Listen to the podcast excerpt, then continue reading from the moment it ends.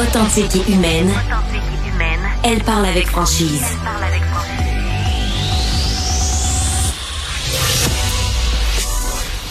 Elle traite l'information avec rigueur et efficacité.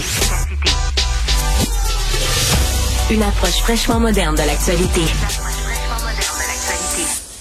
Isabelle Maréchal. Bonjour tout le monde. Proche aidant. Ça, c'est une situation qui touche de plus en plus de Québécois. En fait, on dit qu'à peu près une personne sur cinq au Québec est proche aidante. C'est des gens qui se plaignent jamais qui acceptent leur sort. Euh, des personnes, euh, beaucoup de femmes d'ailleurs, euh, et euh, des plus en plus aidées par leurs conjoints parce qu'ils n'ont pas le choix. Les familles sont souvent laissées à elles-mêmes par rapport à la maladie d'un proche.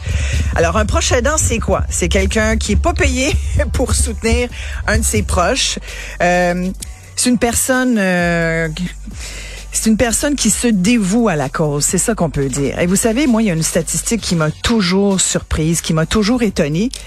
Et je comprends pas comment ça se fait que ça fait pas plus réagir les gens, le, gouvernement, le ministère de la Santé et des Services sociaux. On disait il y a pas très longtemps, une personne sur deux qui est proche aidante meurt avant le proche qui l'aide une personne sur deux, c'est 50% du monde qui s'échine au quotidien à venir en aide, à soutenir, à donner des soins aux, aux gens qu'ils aiment, qui meurent avant. C'est épouvantable. Et aujourd'hui, j'ai vérifié la stat, là, c'est pas moins de 60% aujourd'hui des proches aidants qui meurent avant ceux qu'ils aident on devrait monter au plafond devant une statistique comme celle-là. On devrait être dans la rue puis dire voyons, mais ça a pas de bon sens. Fait que j'aime autant vous le dire tout de suite, les amis, si vous l'êtes pas aujourd'hui, prochaine aidante ou prochain aidant, vous avez des grandes chances de l'être demain. Et ça veut dire quoi être un proche aidant? souvent, on, entend le mot là, depuis quelques années, on l'entend ce mot-là. Euh, Chloé Sainte-Marie a beaucoup contribué à la cause en nous disant qu'elle s'était euh, épuisée à aider son conjoint euh, Gilles Carle pendant des années. Gilles Carle, le cinéaste, bien sûr. Mais dans le fond, ça fait quoi un proche aidant au quotidien? Le pire, savez-vous quoi? C'est que la semaine dernière, c'était la semaine des proches aidants, puis on n'a même pas parlé. Pouvez-vous croire? Ça, ça démontre l'intérêt, l'intérêt ambiant. Alors moi, aujourd'hui, j'ai envie de vous dire, on va corriger ça, puis on va parler à des gens qui sont proches aidantes et qui s'occupent euh, justement de les aider également. On va tout de suite rejoindre Manon Ruet, qui est une proche aidante. Bonjour Manon. Bonjour. Manon, vous êtes euh, proche aidante un peu par la force des choses parce que vous voulez surtout témoigner euh, du fait que vous voyez votre mère, Claudette, 80 euh, ans, qui est proche aidante de son mari, donc votre père, qui a la maladie d'Alzheimer. Et là, vous vous trouvez, vous, un peu, Manon, presque obligé de l'épauler, votre mère, parce qu'elle aussi est en train de se tuer à la tâche. Je trouvais que votre témoignage était tellement puissant. Euh, Parlez-moi un peu de Claudette, votre maman de 80 ans qui s'occupe de votre père.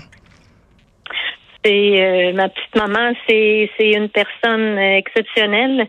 Euh, proche aidant, ça voulait pas dire grand chose pour nous avant, euh, honnêtement, et même euh, pour moi dernièrement, là, euh, au mois d'août, quand, quand, quand tout pour moi a basculé, j'ai réalisé à ce moment-là euh, qu'elle est devenue proche aidante, mais pas à partir même de du mois d'août, même avant ça, j'avais comme même pas réalisé l'ampleur de ce que c'était euh, de s'occuper de mon père euh, à tous les jours. Là, c'est, quand ça nous frappe vraiment qu'on, qu'on réalise puis qu'on voit l'ampleur de ce que ça peut faire. Ma mère s'occupe de mon père depuis ben, le début de la maladie d'Alzheimer, aller jusqu'à aujourd'hui, c'est sûr que les premières années, c'est moins, euh, c'est moins hypothéquant, c'est moins difficile. Mais je dirais dans les deux dernières années, là, c'est c'est vraiment euh, de prendre soin de lui au quotidien, là, euh, l'aider à se lever, l'aider à penser à faire sa toilette, euh, préparer ses repas parce que euh, il ne mangera pas tout seul si on lui prépare pas. Il oublie qu'il doit manger. Hmm. Euh, même au niveau de la médication, si elle n'est pas là pour lui donner sa médication, ça non plus, il pensera pas de la prendre. donc ça devient là, ça devient lourd au quotidien là pour pour tout ça. Et quand la maladie pas juste d'Alzheimer embarque, mon, frère, mon père a aussi d'autres problèmes de santé qui fait que euh, on a de l'incontinence qui se joint à ça. Donc ça, ça a aggravé de beaucoup là, la tâche de ma mère pour pour aider mon père et étant enfant unique, ben, on est comme deux à se soutenir bras sous bras à tous les jours. Il est à la maison? Il était à la maison, allé jusqu'à euh, jusqu'à lundi dernier. Il a ben, malheureusement, on a dû le réhospitaliser là pour ses problèmes de santé. Euh, donc euh, euh, présentement, là, il est à l'hôpital, euh, mais euh, malgré tout ça, on se relaie midi et soir parce qu'il a perdu sa faculté là, de manger seul. Il est vraiment, il est vraiment très faible. Donc, ma mère fait le, le, midi et moi, je prends le relais là, pour le souper du soir. Fait que même s'il n'est pas à la maison, on reste toujours quand même proche aidant, là, même s'il est à l'hôpital. Exactement. Vous travaillez, euh, je pense, Manon. Euh, vous avez, vous occupez un emploi à temps plein. Vous n'aviez pas forcément prévu ça dans votre euh, emploi du temps de vous occuper euh, comme ça de, de, de, vos parents. Euh, même si je disais tout à l'heure, on va falloir qu'on se mette un peu à cette idée là qu'on n'aura pas le choix éventuellement. Il y a même d'ailleurs de plus en plus on utilise le mot, vous savez, on dit souvent euh, conciliation travail famille. Puis là maintenant, on, on, parle de plus en plus de conciliation travail famille soins des proches aidants. C'est pour dire à quel point là ça devient une tâche maintenant qui va revenir à peu près à tout le monde, ça, Manon.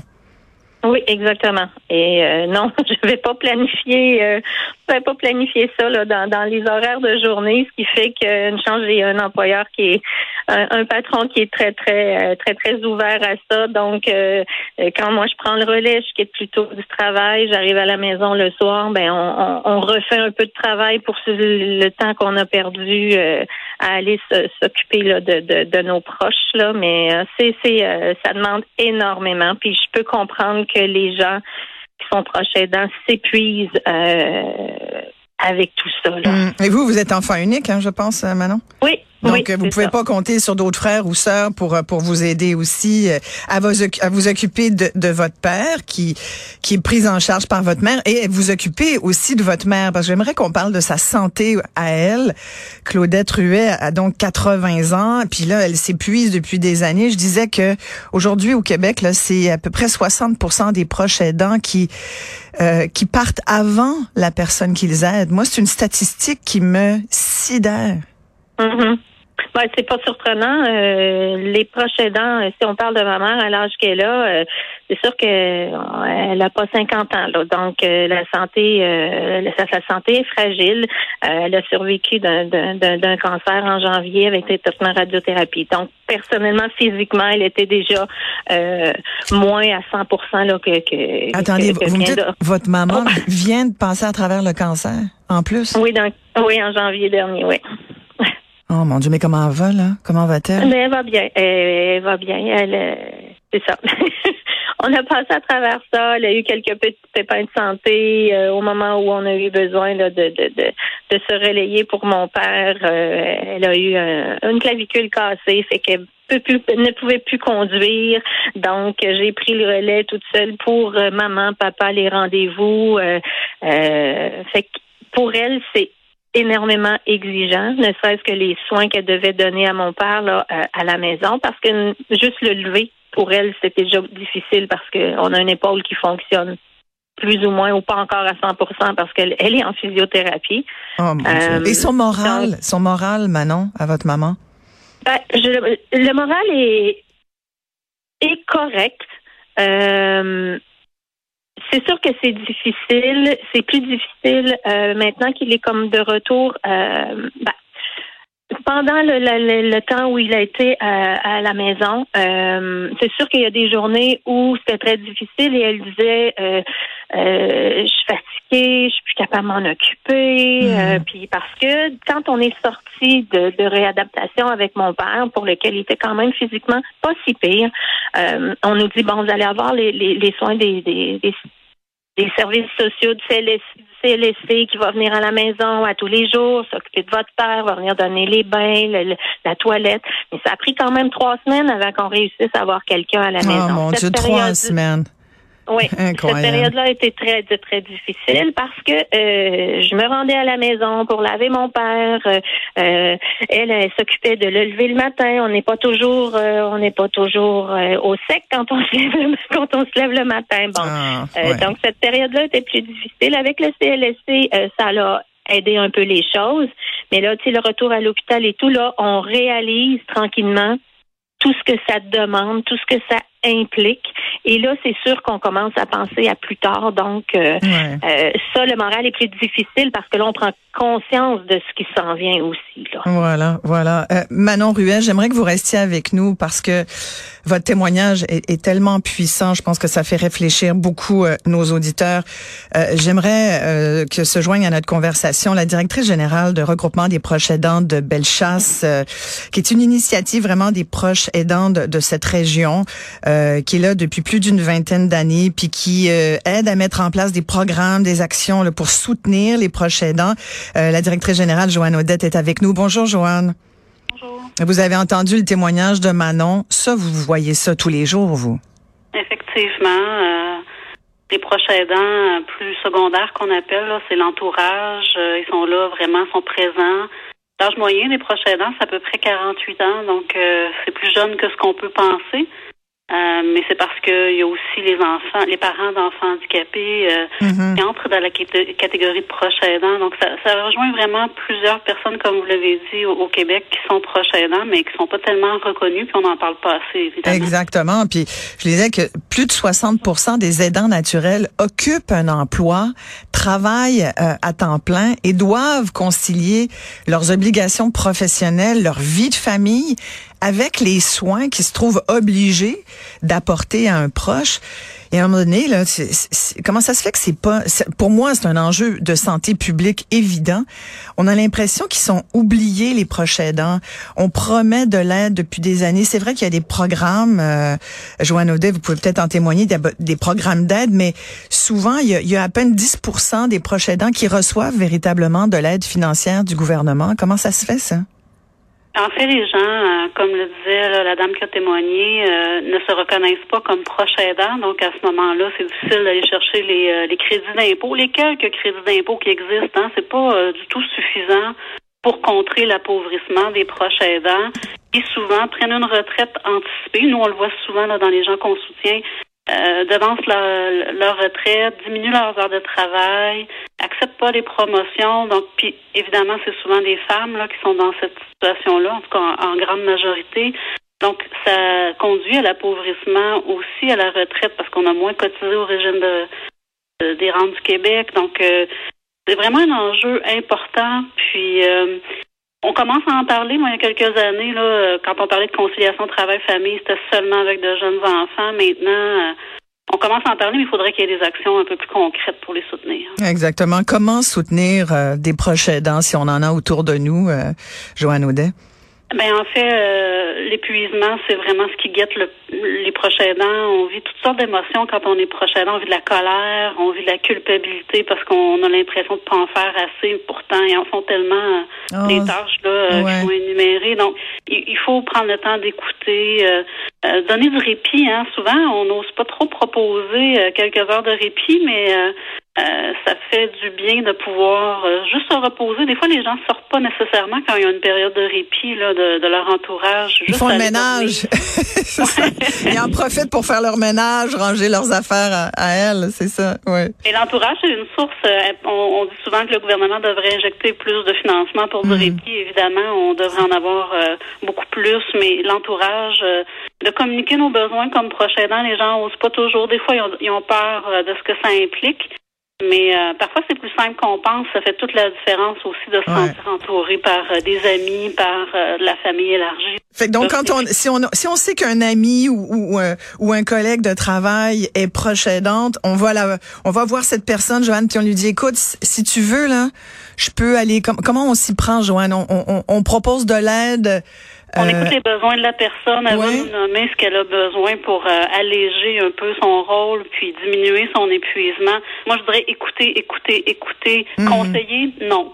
ces personnes-là ont plein de conseils de l'entourage. Tu devrais faire ci, tu devrais essayer ça.